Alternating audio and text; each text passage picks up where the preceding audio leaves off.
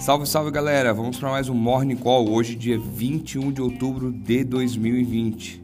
Como informei ontem no call de fechamento, rompemos a barreira dos 100 mil pontos, encerramos o pregão ontem com alta de 1,91 na casa dos 100.539 pontos.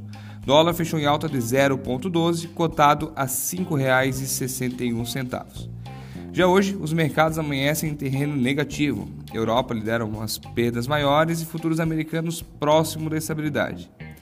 O motivo da queda na Europa hoje realmente é a preocupação com o avanço de casos de coronavírus e as possíveis medidas de restrições mais rigorosas.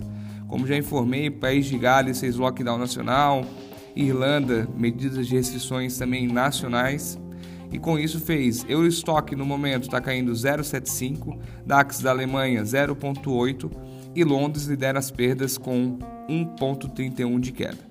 Já futuros americanos operam próximo da estabilidade, no momento teve uma leve variação positiva. E o motivo disso é a novela do pacote de estímulos. Ontem os mercados estavam, estavam aquecidos na esperança de que o acordo saísse, porém não saiu. Olhando pelo lado positivo, Ontem, até meia-noite, era a data limite dada pela Nancy Pelosi para definir esse acordo antes das eleições. Porém, o papo foi bom com o secretário do Tesouro é, americano e realmente estenderam para hoje essa negociação. É, vamos ver como vai sair esse pacote de estímulos.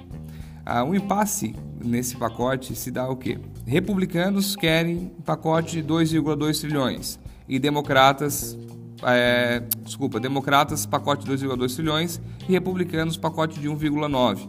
Essa, essa, essa diferença já, já diminuiu bastante, porém ainda continua nesse impasse de chegar a um comum acordo. Ontem, é, hoje na verdade, o jornal The Washington Post disse que o, o líder do Senado republicano, Mitch McConnell, teria afirmado ontem no, almoço que teve que aconselhou a Casa Branca a não aprovar o acordo antes das eleições. Bom, esse pacote de estímulos estamos aguardando há algum tempo, realmente é bem importante para o mercado. Se chegarem a um acordo e realmente a Casa Branca não definir, acho que vai influenciar bastante nas bolsas.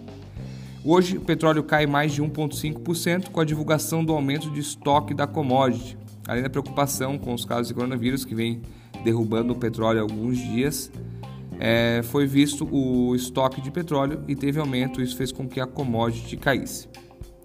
Já o mercado asiático fechou misto por Xangai. Xangai teve uma leve variação negativa de 0,09. Tóquio fechou em alta de 0,31, Hong Kong alta de 0,75 e Coreia do Sul alta de 0,53.